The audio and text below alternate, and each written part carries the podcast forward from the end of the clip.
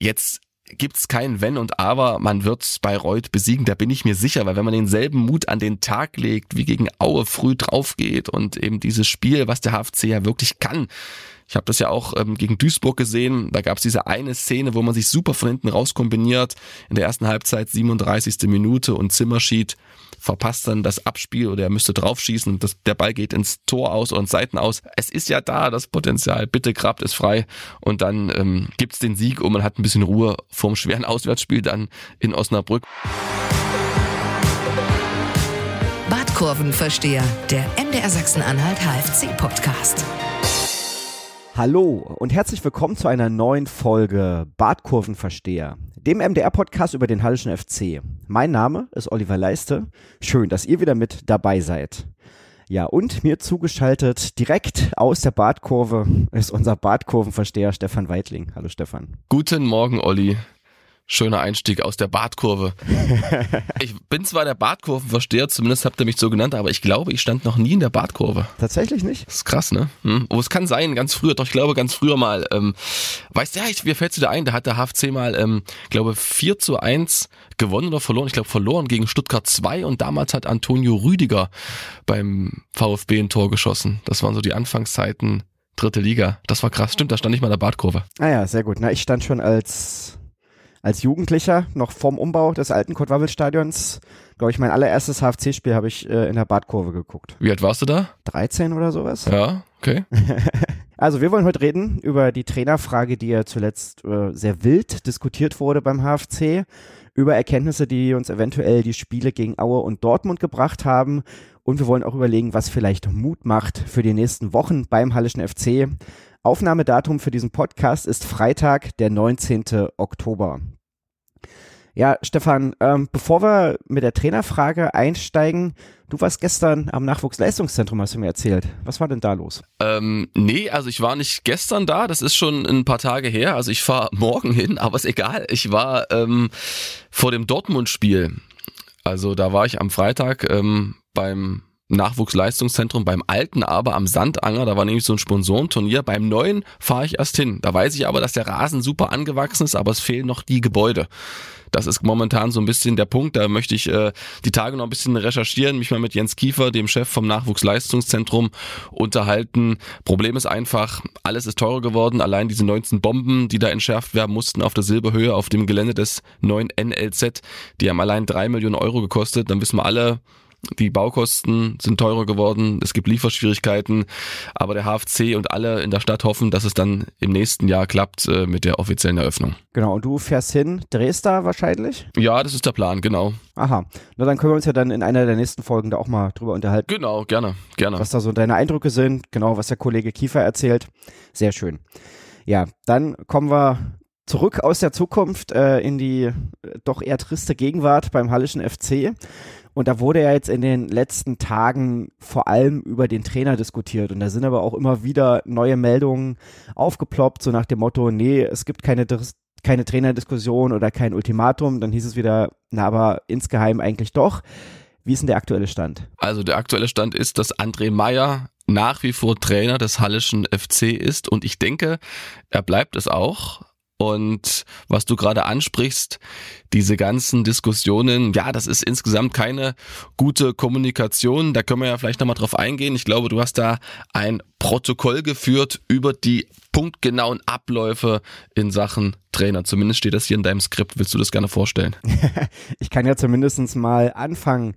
Ähm, das ging ja los dann schon vor dem Spiel gegen Dortmund, dass da dann langsam diskutiert wurde und da hat Jens Rauschenbach sich dann auch vorm Spiel gegen Dortmund, wie gesagt, das ist ja jetzt schon äh, anderthalb Wochen her, ja. hat er sich dazu wie folgt geäußert. Wir haben keine Ultimaten gestellt. Wir haben nur klar gesagt, das wissen alle auch. Äh, alle wollen jetzt natürlich auch punkten. Und äh, andere Diskussionen werden wir jetzt auch nicht anzetteln. Sondern jetzt gilt es sich, auf die nächsten Spiele zu konzentrieren. Genau, das hat er ähm, erzählt während des äh, Sponsorenturniers. Da konnte ich ja auch mit einigen Sponsoren sprechen. Das war also vor dem Dortmund-Spiel, also vor diesem 0 zu 0. Und da war mein Eindruck, dass da wirklich keine große Unruhe da war. Der HFC in Form von Jens Rauschenbach hatte ja auch die Tage davor mit äh, den Ultras gesprochen und auch da ist man wohl nach seiner Aussage noch relativ ruhig gewesen und auch die Sponsoren, mit denen ich sprechen konnte, die haben weiter Vertrauen gehabt, dass es eben, ich sage jetzt mal, an Kleinigkeiten liegt, dass das Selbstvertrauen gerade fehlt. Aber das war alles vor dem Dortmund-Spiel. Danach folgten ja zwei Unentschieden und ähm, dann ging es aber weiter sozusagen. Ne? Also dann ähm, hast du die Halbzeitansprache im Spiel gegen Dortmund beobachtet und zugehört bei den Kollegen von Magenta. Und da hat der Präsident auch gesagt, es gibt kein Ultimatum. Aber dann. Genau. Kam am Dienstag ähm, eine Meldung, ja, dass es sozusagen im Verwaltungsrat mit gemeinsam mit dem Vorstand Gespräche gegeben haben soll und mit der Erkenntnis, dass Ralf Minge mal zumindest eine Liste mit Kandidaten erstellen soll, die André Meyer eventuell nachfolgen könnten. So, das haben wir beim MDR dann auch vermeldet und das klang ja dann schon sehr nach Ultimatum. Ja, dann ging das, das war eben, wann Dienstag, Mittwoch. Dienstag war das. Also Mittwoch früh ist es aufgeploppt, genau. Genau, so, ähm, ja, und dann Freitag war ja schon wieder das Spiel gegen Aue. Davor war dann Ralf Minge zu Gast bei den Kollegen von Magenta und er meinte dann wieder, das sei kompletter Blödsinn, äh, es gebe kein Ultimatum. So, nach dem Spiel gegen Aue hat er das dann auch nochmal, nicht gesagt, aber zumindest über die Vereins-Homepage erklären lassen, äh, so nach dem Motto, man müsse mit dem Trainer reden, aber nicht über ihn. Und ja, und dann kam aber am Samstag, glaube ich, nach dem Spiel kam trotzdem wieder auch nochmal eine neue Meldung, dass André Meyer zwar zur Verwaltungsratssitzung am Dienstag jetzt wieder oder irgendwann diese Woche eingeladen worden sei und aus dem Verwaltungsrat oder aus einem Gremium des HFC hieß es aber trotzdem, dass Minge trotzdem diese Liste vorbereiten soll. Also dass sich da im Vergleich zu der anderen Meldung, die wir beim MDR hatten, nichts geändert hat. Wobei ich da so ein bisschen erstaunt bin. Also wo ist da eigentlich jetzt die große Aufregung über das Ultimatum? Ja, da kann man reden. Also angeblich gab es ja nun keins, haben wir, hören wir von offizieller Stelle. Wir haben ja auch beim MDR Informationen äh, vorliegen, die genau das Gegenteil besagen. Also insgesamt ist es natürlich keine glückliche Kommunikationsstrategie, aber dass Ralf Minge als Sportdirektor eine Liste von Kandidaten vorbereitet, das ist ja wohl selbstverständlich. Ich glaube, das ist das Normalste der Welt. Ähm, zum Beispiel Marian Unger, der Torwarttrainer, das weiß ich, der hat auch in der Schublade eine Liste und die hat er zum Beispiel letztes Jahr rausgeholt, als sich Sven Müller verletzt hatte. Da stand dann äh, Mesenhöhler ganz oben auf der Liste drauf und äh, so eine Schattenliste gibt's natürlich natürlich auch sicherlich von Trainerkandidaten, weil man weiß ja nie, was passiert. Also ich glaube das jetzt nicht, aber es kann natürlich passieren, dass gegen Bayreuth irgendwie 0 zu 5 da steht, was ich, wo ich nicht glaube, aber wo dann eine Leistung an den Tag gelegt wird, was ich auch nicht glaube, ähm, die nicht zu, nicht zu akzeptieren ist. Und vielleicht ähm, ist es dann wichtig, einfach eine Liste zu haben. Ne? Also deshalb weiß ich nicht, ob diese ganze ganze Unruhe am Ende das bezweckt hat, was sie, glaube ich, eigentlich sollte. Und zwar alle so ein bisschen vielleicht, vielleicht wachrütteln, auf diese bedrohliche Situation aufmerksam machen. Aber ich glaube, dessen ist sich jeder im Vorstand, im Verwaltungsrat, im Trainerteam und auch in der Fanszene bewusst, dass das eine schwierige Situation ist. Also man hätte sich das eigentlich alles schenken können. Ist auch so ein bisschen mein Gefühl. Die MZ hat das Ganze da noch zusammengefasst ähm, mit ein paar Aussagen von Meyer der so ein bisschen das Gefühl hat, dass er da alleine dasteht und dass er sich da eben einen Wellenbrecher gewünscht hätte, also jemanden, der sich dann auch vor ihn stellt, aber nun haben wir es ja nochmal äh, aufgezählt, wer sich wann geäußert hat, also da war ja dann zum Beispiel das Statement von Ralf Minge vorm Spiel, weiß nicht, wer das dann Donnerstag, wenn jetzt Mittwoch hatten wir gesagt, vorm Aue-Spiel, das aufgeploppt ist, wäre das einfach Mittwoch, nee, Donnerstag nochmal notwendig gewesen, dass sich dann Rauschenbach oder Minge da schon äußern? Oder war es okay, da auch einfach bis Freitag zu warten? Nee, okay fand ich es nicht, muss ich ähm, ehrlich sagen. Ich glaube, Ralf Minge, der war äh, erkrankt, der hatte sich ja auch aus dem Homeoffice sozusagen zugeschaltet, der konnte sich also nicht vor eine Kamera stellen, aber insgesamt, ähm, das hat uns ja auch André Meyer erzählt, ich war ja am lass mich überlegen, am Donnerstag war die Pressekonferenz vor dem Spiel gegen Aue, genau. Nee, die war Mittwoch. Mittwoch, Donnerstag, ich weiß es gar nicht mehr. Egal, ich glaube Donnerstag war die. Donnerstag, genau. Donnerstag war die Nachmittag, danach war Training, danach sind sie nach Aue gefahren. Und da war es schon so, dass André Meyer ähm, davor am Mittwoch dem MDR Rede und Antwort stehen musste und er immer wieder sagen musste, mit mir hat keiner gesprochen. Das hat er auf der Pressekonferenz erzählt. Also er hat sich da wirklich, das muss man erstmal sagen, mit Engelsgeduld hingestellt und hat diese Fragen immer wieder beantwortet und hat de facto immer dasselbe erzählt, weil er gar keine andere Möglichkeit hatte. Er war auch ziemlich genervt, hat sich es aber irgendwie nicht anmerken lassen, zumindest in den Aussagen nicht. Und natürlich ist er da vorne auf dem Podium gesessen und war da ganz alleine und natürlich wäre es da besser gewesen, einfach so als Zeichen, wenn da meinetwegen danach beim Abschlusstraining oder weiß ich nicht, äh, ein Präsident oder jemand aus dem Vorstand oder so einfach da ist, um auch, was wäre das für ein Bild gewesen, ne? wenn Jens, Jens Rauschenbach das Abschlusstraining ähm, beobachtet und einfach mal sagt, okay, schaue ich mir mal mit an, wie arbeitet er, wie funktioniert das Ganze und das wäre ja auch ein Bild gewesen, um auch dem Trainer so ein bisschen, mh, also öffentlich den Rücken zu stärken. Ich glaube ja auch, dass Jens Rauschenbach seine Worte ähm, damals vor dem Dortmund-Spiel sehr bewusst gewählt hat, dass es kein Ultimatum gibt, dass man jetzt diese Spiele abwartet gegen direkte Konkurrenten, also gegen ähm, Dortmund, gegen Aue und jetzt gegen den Tabellenletzten, gegen Bayreuth. Aber trotzdem, wenn so viel Unruhe da ist, dann ist es schon mal gut, wenn das einfach aus der Welt geschafft wird durch ein Statement oder eben durch ein Bild, wenn man einfach ähm, den Trainer unterstützt. Das hat es nicht gegeben, das war nicht glücklich, aber jetzt ist ja erstmal Ruhe bis Bayreuth. da frage ich mich jetzt bloß, hm, weil also die Aussagen waren ja da, das haben wir ja gerade aufgezählt, ne? Trotzdem hatten äh, gab es ja irgendwie dann auch gegenteilige Meldungen, so was, wie du sagst, auf jeden Fall sehr unglücklich ist, wo man viel reininterpretieren kann, was ja dann aber genau für diese Unruhe sorgt. Ich frage mich jetzt, wenn Rauschenbach beim Training gewesen wäre und er das normalerweise nicht ist, dann wäre doch auch wieder naheliegender Gedanke gewesen. Also klar, einerseits kann man sagen, er ist da, um den Trainer zu stärken, um ein Zeichen zu setzen, aber andererseits sagt man ja, aber der ist ja sonst auch nie da, also muss ja irgendwas im Busche sein, weißt du? Also ja, aber es ist eine außergewöhnliche Situation. Der HFC steht auf dem Abstiegsplatz und dann, ja, dann muss er sich natürlich selber dazu äußern. Also, pass auf, da ist mir jetzt auch schwierig jetzt für mich da jetzt, ähm, ihm da irgendwas vorzuschreiben. Es war einfach nur so das Gefühl, dass André Meyer die letzte Woche ziemlich alleine war und ähm, es dann erst am Ende sozusagen, wie du es angesprochen hast, auf der Vereins-Homepage da so ein bisschen Rückendeckung äh, für ihn gab. Gut, ja, diese Woche dann, wie gesagt, soll er auch selber im, im Vorstand und im Verwaltungsrat nochmal sprechen oder eventuell schon gesprochen haben, wenn wir jetzt hier am Mittwochvormittag aufnehmen.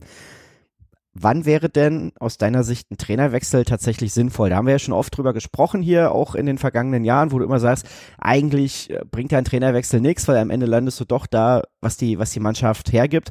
Wenn wir es jetzt auf die aktuelle HFC-Situation beziehen, wann wäre denn ein Trainerwechsel aus deiner Sicht tatsächlich sinnvoll? Naja, wenn er die Mannschaft einfach nicht mehr erreicht, wenn sie ihm nicht mehr folgt, das ist ja eigentlich immer so ein genereller Indikator, das ist keine Weisheit von mir, aber wenn eine Mannschaft einfach nicht mehr hinterm Trainer steht, dann wird es Zeit, ihn zu wechseln. Hm, wenn wir uns mal die letzten Spiele anschauen, dann kann man dem HFC ja eins nicht vorwerfen, dass sie sich nicht zerrissen hätten, dass sie nicht gekämpft hätten. Das ist auf jeden Fall da. Also diese Grundeinstellung, die ist vorhanden. Ich finde, André Meyer betont sie ein bisschen zu oft, weil das sind für mich Grundvoraussetzungen, dass eine Mannschaft kämpft, dass sie sich zerreißt, aber es ist durch auch ein Indikator dafür, dass die Chemie noch stimmt zwischen Mannschaft und Trainer, dass sie ihm sozusagen folgen und ich kann mich an kein Spiel erinnern, wo der HFC wirklich mal weggebrochen ist, wo er komplett unterlegen war. Das gab es ja eigentlich nicht. Klar, gegen Freiburg, da waren sie am Ende zu neun, da mussten sie viel verteidigen, da hatten sie trotzdem noch eine Chance nach vorne. Aber insgesamt ähm, habe ich nie das Gefühl gehabt, dass die Mannschaft nicht fähig genug ist, um in dieser dritten Liga zu bestehen dass es jetzt diese Krise gibt, ob das eine Ergebniskrise ist oder eine sportliche Krise, sei mal dahingestellt, aber dass es diese Krise gibt, ähm, das zeigt natürlich, dass irgendwas nicht funktioniert.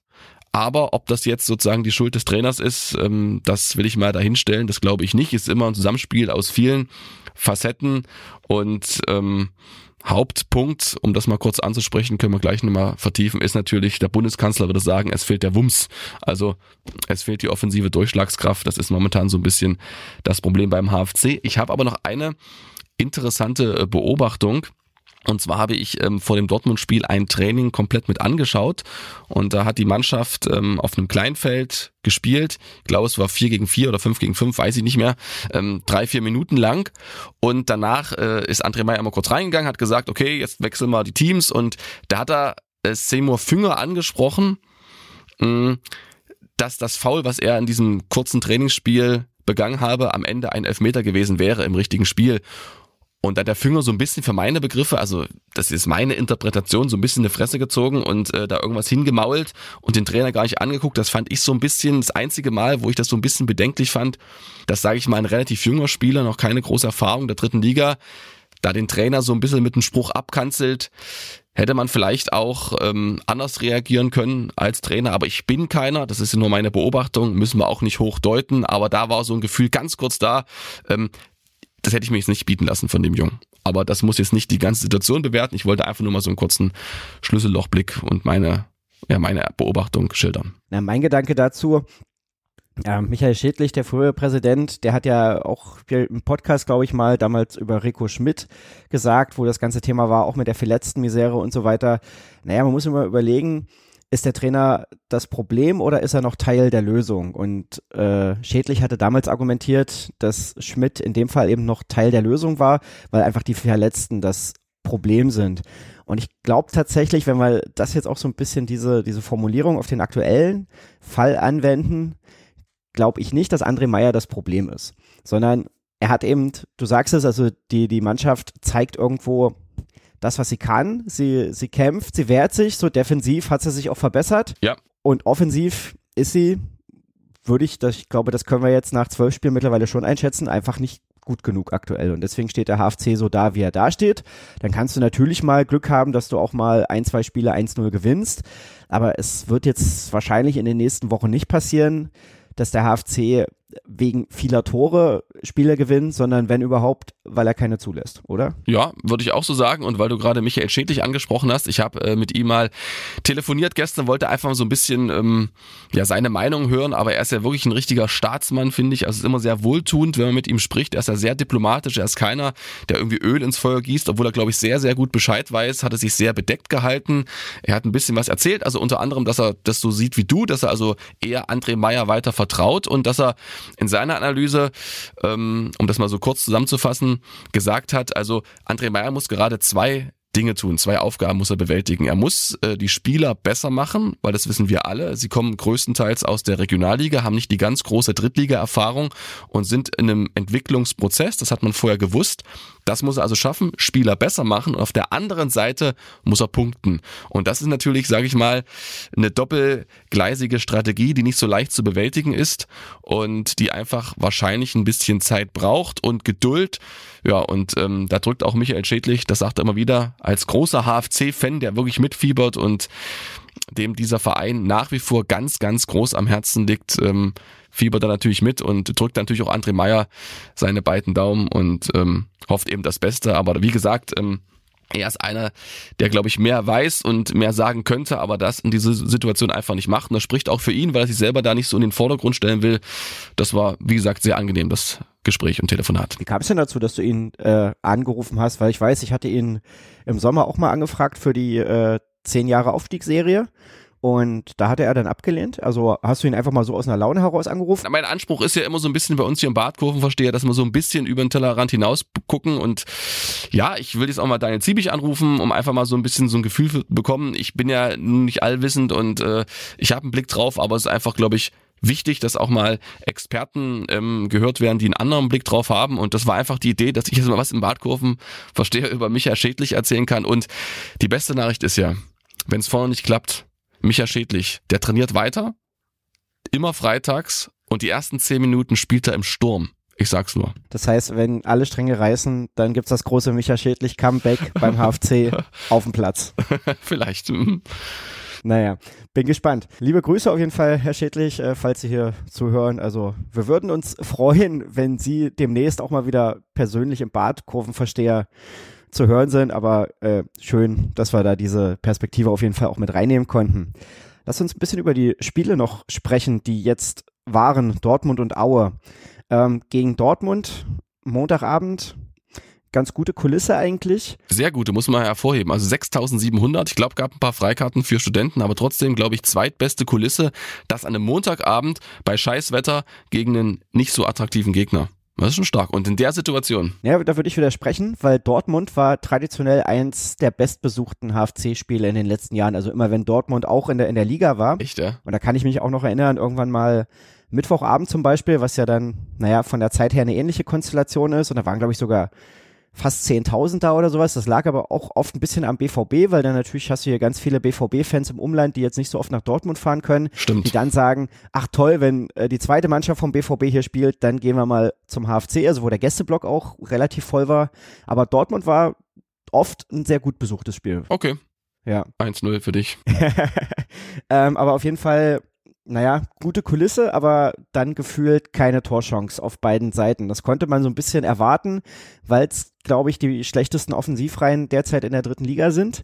Aber woran lag das jetzt in dem Spiel, dass da wirklich fast gar keine Torgefahr zustande kam? Naja, es ist dann am Ende so gewesen, es war wirklich in dem letzten Drittel, was immer so viel beschrieben wird als das wichtigste Drittel, wo man sich eben Torchancen herausspielt. Da war einfach zu wenig Tempo drin, es gab zu wenig 1 zu 1 Situationen, wo man sich vielleicht mal Überzahl verschaffen konnte. Es gab viele technische Fehler, fand ich. Also die Bälle waren einfach extrem schnell wieder weg.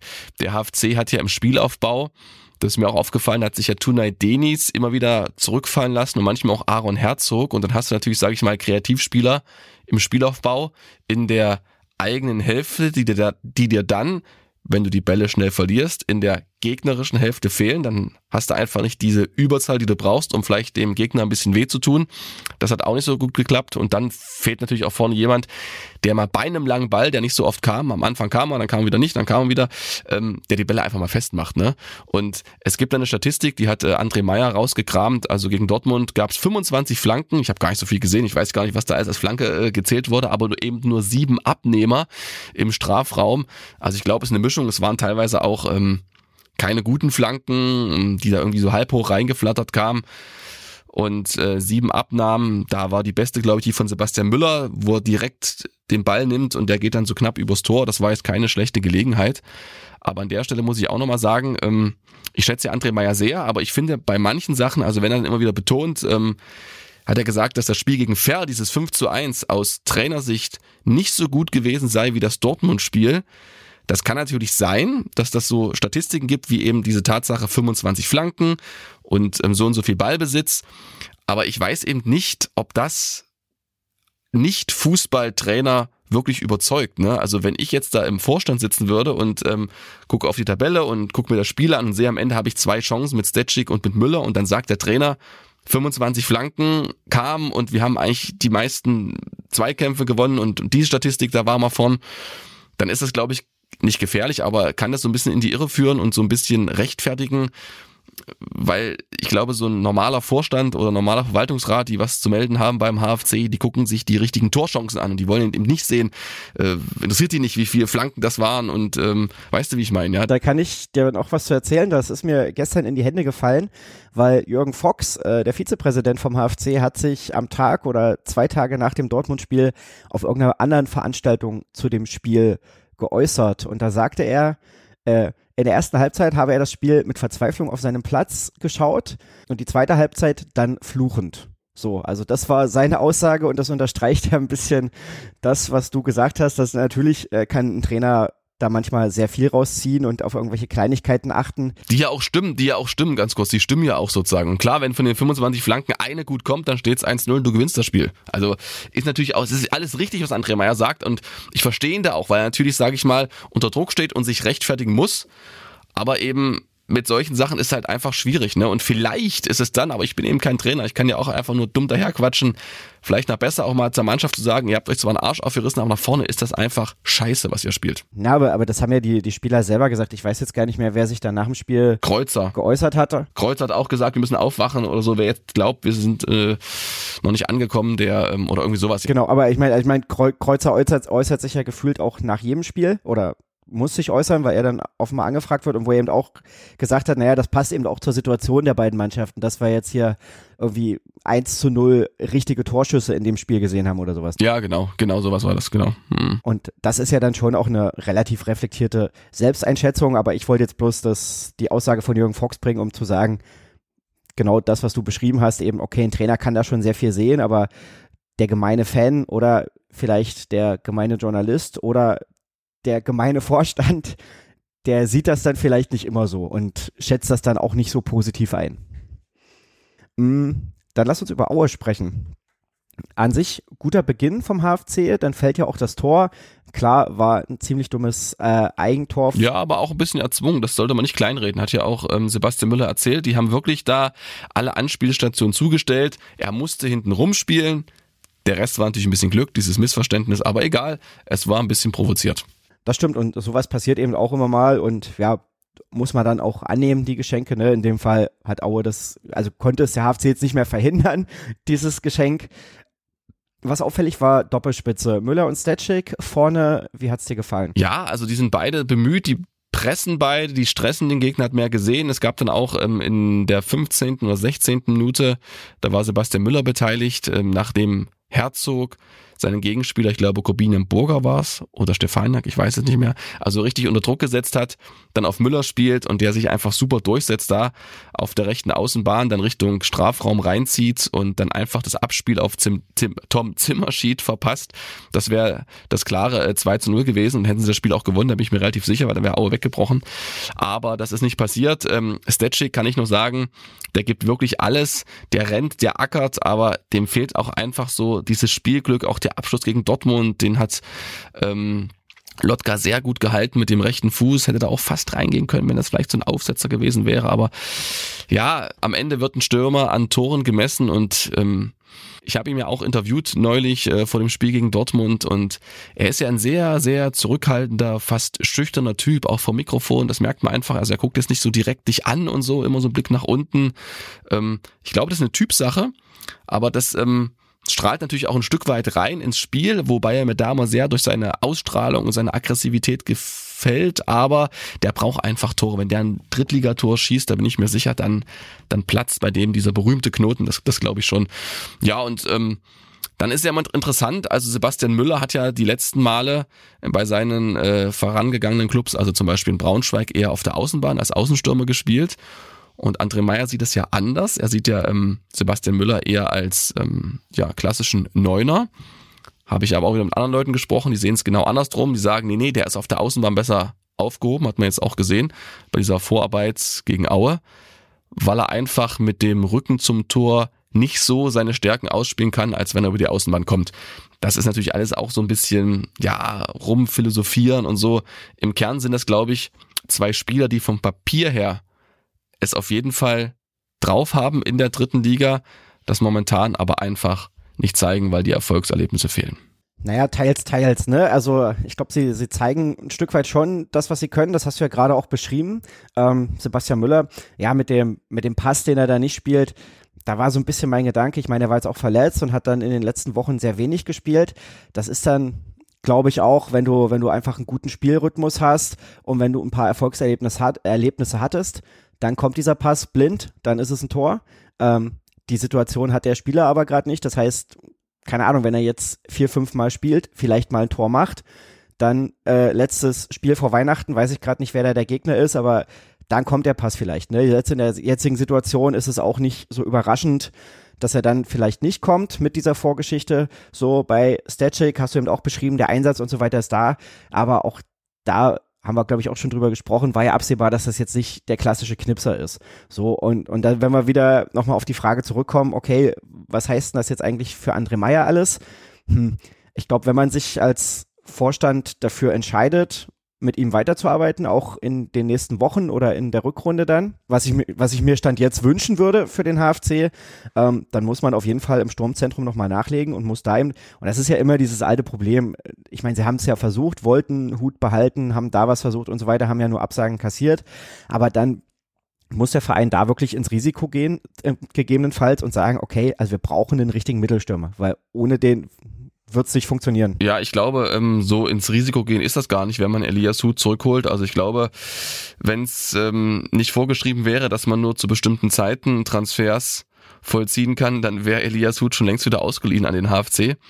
Weil dieses Spiel gegen Haller war ja symptomatisch. Kommt rein, holt sich eine Beule gegen Niedfeld und ist wieder raus. Noch kein einziges Tor erzielt. Das ist eigentlich unglaublich. Dabei ist er immer noch einer der besten Drittliga-Torschützen in diesem Jahr. Aber da zählen eben die zehn Tore beim HFC mit rein. Und ja, ich glaube, da ist der HFC auch dran.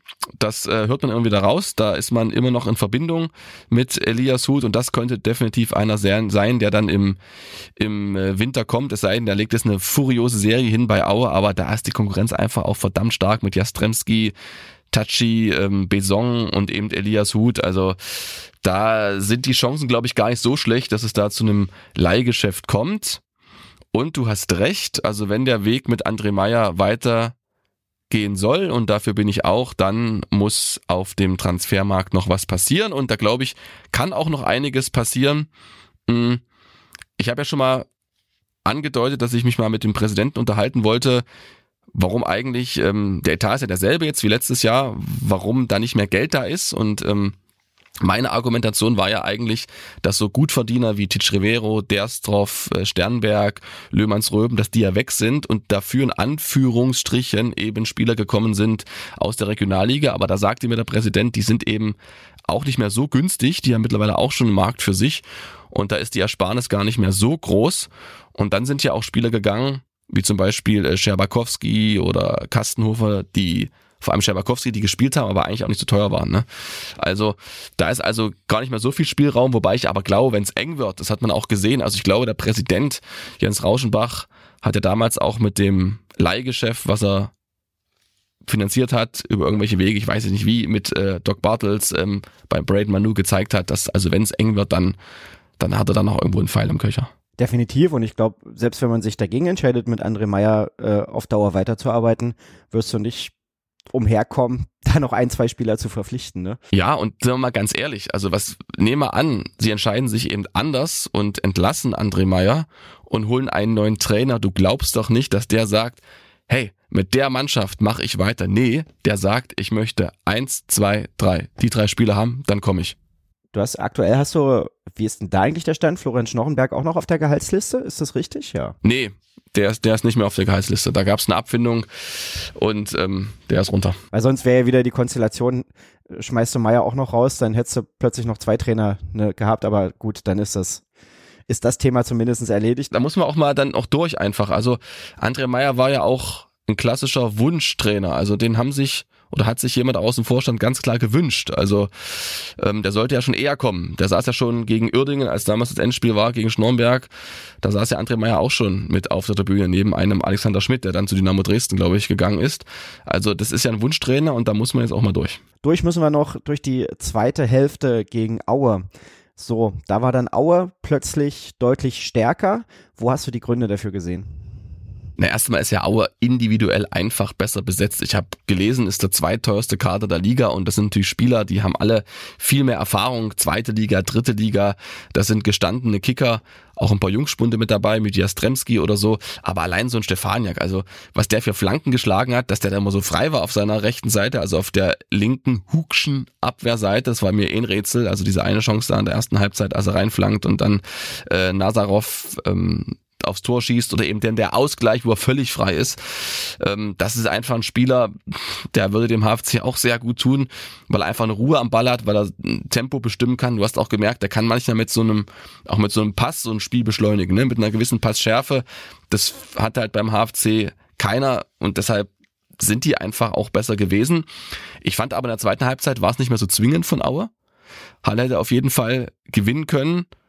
Und ich glaube, in der 72. Minute war es dann dieser Freistoß von Kreuzer und Zimmerschied schießt drauf, dann schmeißt sich ein Kansa in den Schuss, das war glaube ich der erste Torschuss, dann gab es bei der darauffolgenden Ecke noch den Kopfball, den Zimmerschied ähm, quasi nicht setzen kann. Das war es dann schon an Offensivaktion, aber man hätte trotzdem dieses Spiel gewinnen können, weil Aue am Ende wirklich ein bisschen ja, die, die waren dann auch so ein bisschen fahrig. Die waren fahrig, schludrig, das lief nicht mehr ganz so gut, der Ball. Aber dann dieser Ausgleich, der darf einfach nicht passieren. Ich habe es auch ähm, reingenommen. Diese lange Szene kann man sich nochmal angucken im Nachbericht. Halle, muss ich jetzt einfach mal schon mal sagen, sorry, ähm, ist da im, im, im Konter sozusagen über Boliki, der führt den Ball, okay, kann passieren, aber dann hat ein Leon Dama in der gegnerischen Hälfte Höhe linke Eckfahne und vertändelt da leichtfertig den Ball. Dann soll er einen Gegner anschießen oder sinnlos reinflanken, aber nicht den Ball dem Schikora überlassen. Halle bekommt keinen Zugriff mehr, Kräfte fehlen, die marschieren durchs Mittelfeld, machen das super, zwei, drei Pässe, dann ist drüben ähm, Stefaniak frei, die Flanke kommt einmal rüber, ähm, Kreuzer ist zu spät, bei äh, Schreck und dann war es passiert. Und das ist einfach so ärgerlich, weil man hätte natürlich mit Hängen und Wirken dieses Spiel auch gewinnen können.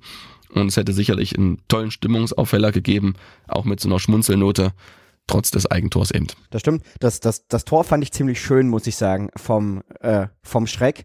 Äh, einfach, also natürlich darf er da niemals so viel Platz haben. Also selbst wenn man die ganze Vorgeschichte weglässt, im Strafraum bei sieben, acht Metern darf er niemals so viel Platz haben. Aber wie er, wie er das dann macht, wie er den Ball annimmt, weißt du, wirklich mit einem Kontakt, Ball bleibt liegen und mit dem zweiten Kontakt dann ganz überlegt, ihn in die lange Ecke schiebt, äh, Gebhardt keine Chance, weil er ihn gar nicht richtig sieht, glaube ich. Ja. Das, das fand ich ein tolles Tor, rein von der, von der technischen Ausführung, aber ist natürlich, ja, tat dem HFC natürlich trotzdem sehr weh. Ja, und, und, kurzes Lob an äh, Felix Gebhardt, er hat ja den HFC wirklich, sonst hätten wir noch eine andere Diskussion im Spiel gehalten mit seinen tollen Paraden in der ersten Halbzeit und noch Einsatz zu Sam Schreck, so ein Beispiel individuell besser besetzt, ganz klares Prädikat dafür. Er kam ähm, aus der niederländischen Ehrendivision oder wie das heißt, also aus der ersten niederländischen Liga und äh, von Groningen und hat ja übrigens auch schon zweimal gespielt und glaube einmal sogar durch Europa League für Bayer Leverkusen. Also das ist natürlich nochmal eine andere Qualität. Ja, du hast hier die, diese eine Szene mit den mehreren Schüssen angesprochen. Die ist mir auch in Erinnerung geblieben, aber vor allem deshalb, weil der HFC irgendwie innerhalb von zehn Sekunden dreimal versucht zu schießen und der Ball geht nicht einmal aufs Tor. Mhm. Und wo ich auch, das war wieder so, ein, so ein kleiner Indikator, okay, das A, das Spielglück, aber natürlich auch ein bisschen die Qualität fehlt, wenn du drei Abschlüsse im Strafraum hast, dass nicht einer irgendwie aufs Tor geht, sondern dass es die Auer dann immer noch schaffen, das zu blocken. Ja, was soll ich sagen? Richtig, Olli, ja, das ist ein Indikator, genau. Hattest du das Gefühl beim HFC, dass sie Angst hatten, diesen Sieg zu verlieren oder diese Punkte aus der Hand zu geben? Hat das vielleicht auch ein bisschen mit reingespielt? Weiß ich nicht. Also hatte ich ehrlich gesagt nicht. Also ich fand sie schon stabil dann in der zweiten Halbzeit äh, defensiv. Man hätte die eine oder andere Konterchance besser ausspielen können und man hat ja dann die Möglichkeiten durch die Standards. Nö, fand ich eigentlich nicht. Fand nicht, dass die Angst hatten. Hm. Okay. Naja, aber am Ende auf jeden Fall der, der Ausgleich von Aue jetzt auf keinen Fall unverdient, ne? auch wenn es am Ende das Ergebnis beiden Mannschaften nicht so richtig weiterhilft. Nee, war wirklich verdient am Ende, klar. Die hätten ja dann noch gewinnen können. Also wenn der Konter zuletzt dann noch besser ausgespielt wird und Nazarov rechts rausspielt zu Dahnhof und nicht links zu, zu Beson, dann wäre es vorbei gewesen. Ich glaube, Landgraf war da noch richtig gut dran an Beson, war wichtig. Dann meine letzte Frage für heute. Nach all dem, was wir jetzt besprochen haben, Trainer Trara, ähm, Spiele gegen Dortmund und gegen Aue, die den HFC jetzt nicht so richtig weitergebracht haben. Was macht denn Mut für die kommenden Aufgaben und für die für die kommenden Wochen jetzt bis zur Winterpause? Äh, ja, das hast du mich äh, schon beim letzten Mal gefragt. Es ist so schwer und ich kann einfach nur allen HFC-Fans und allen, die es mit dem HFC halten, nur raten, sich einfach mal vorzustellen, wie schön es wäre, wenn der HFC wieder ein Tor schießt. Ist ja schon eine Weile her. Das letzte in der Liga vor einem Monat gegen Elversberg ja, diese Vorstellungskraft, die brauchen wir alle. Wir brauchen einfach diese Vorstellungskraft, dass der HFC irgendwie ein Tor erzielt. Frag mich nicht, ähm, wie es passieren soll. Ich, ich denke, es muss ja einfach mal passieren. Der HFC hatte schon 14 geschossen. Also wir dürfen jetzt auch nicht immer nur die Scheuklappen aufsetzen. Klar, man kann das Feldspiel rausrechnen. Dann ist es im Schnitt ein Tor pro Spiel, aber es würde ja schon reichen im Prinzip. Und auch wenn man nicht viele Möglichkeiten hatte, aber es waren ja Möglichkeiten da, irgendwie in jedem Spiel ein Tor zu erzielen. Jetzt kommt mit Bayreuth der Tabellenletzte. Die habe ich gesehen gegen Dynamo Dresden. Ist eigentlich eine spielstarke Mannschaft, ähnlich wie der HFC mit vielen Regionalligaspielern, vielen Aufstiegshelden mit dabei. Also dieser Ziereis und Neuenberger da in der Offensive, die haben letzte Saison die Bayernliga kurz und klein geschossen, zünden auch nicht so richtig jetzt in der, in der dritten Liga. Aber diese Konstellation, Mensch, da kommt wieder der Tabellenletzte. Ich meine, Halle ist, glaube ich, Tabellen 18. oder so. Ne? Ja, genau.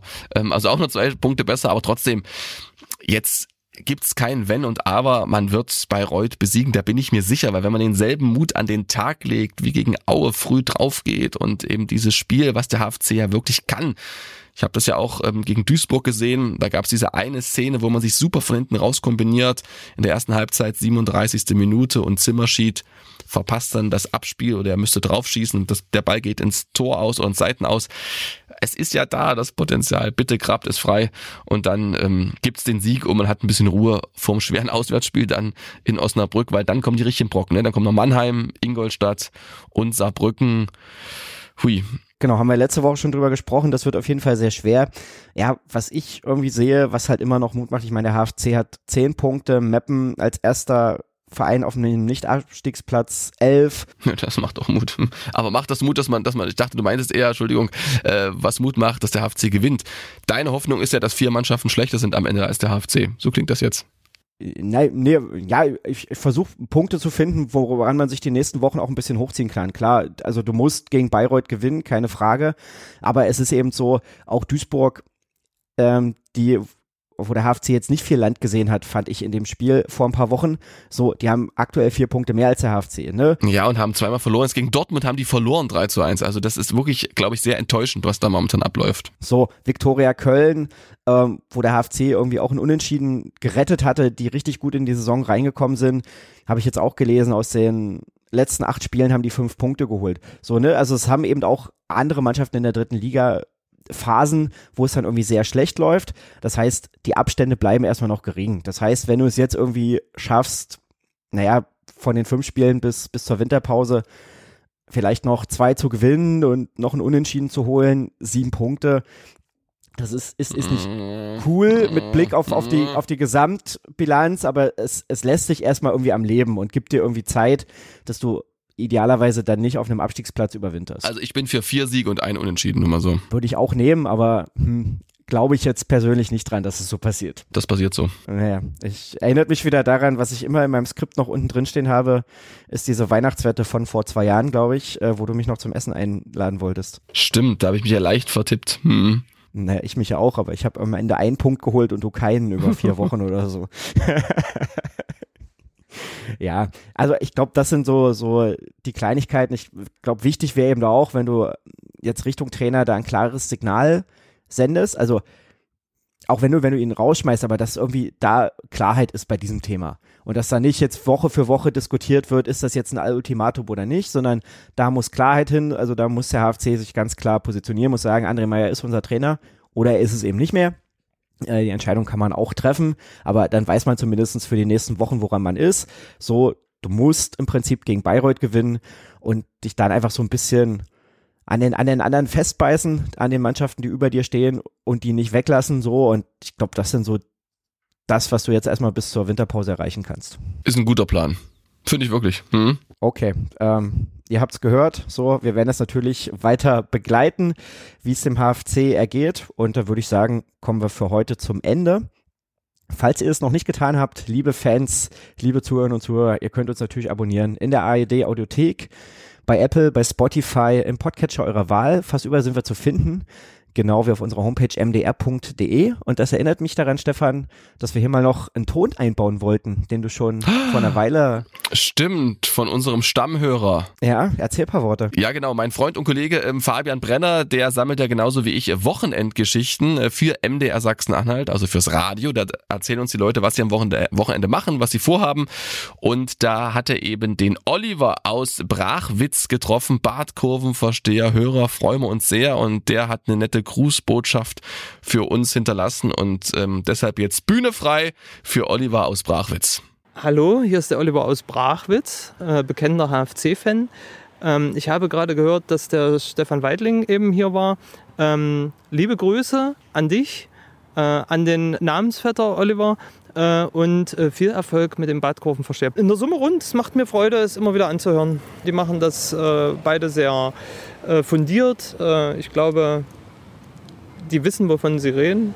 Es macht äh, Spaß zuzuhören ähm, und man kriegt sehr, sehr viele Hintergrundinformationen, die man eben sonst nicht hätte. Weil sie sich eben auch mal mit abseitigen Themen beschäftigen und nicht nur dem letzten Spiel, was dann durchgekaut wird. Besonders spannend sind natürlich auch Gäste. Und da freuen wir uns natürlich sehr, sehr drüber, über Kritik, über Feedback. Also, äh, wenn ihr uns mal seht irgendwo, dann einfach ansprechen und äh, sagen, was wir besser machen sollen, was euch gut gefällt. Das ist ganz toll. Genau, kann ich mich nur anschließen. Also vielen Dank für die Grüße. Äh, freuen wir uns sehr drüber. Genau wie in unserer Facebook-Gruppe. Die heißt auch Bartkurvenversteher, wo wir natürlich mit euch auch permanent im Austausch sind über den Hallischen FC. Also auch da könnt ihr uns natürlich einfach ansprechen, wenn ihr irgendwie Fragen habt. Mich findet ihr auch noch bei Twitter, da bin ich der Leisteo. Also keine Angst haben, wir beißen nicht. Ähm, wir machen diesen Podcast für euch und wollen ihn natürlich auch gemeinsam mit euch immer besser machen. Ja, und dann bedanke ich mich heute bei euch fürs Zuhören und Stefan, dir ganz vielen Dank für deine Ausführungen. Gerne. Bis bald, Olli. Bis bald. Ciao. Ciao. Kurvenversteher, der MDR Sachsen-Anhalt HFC-Podcast.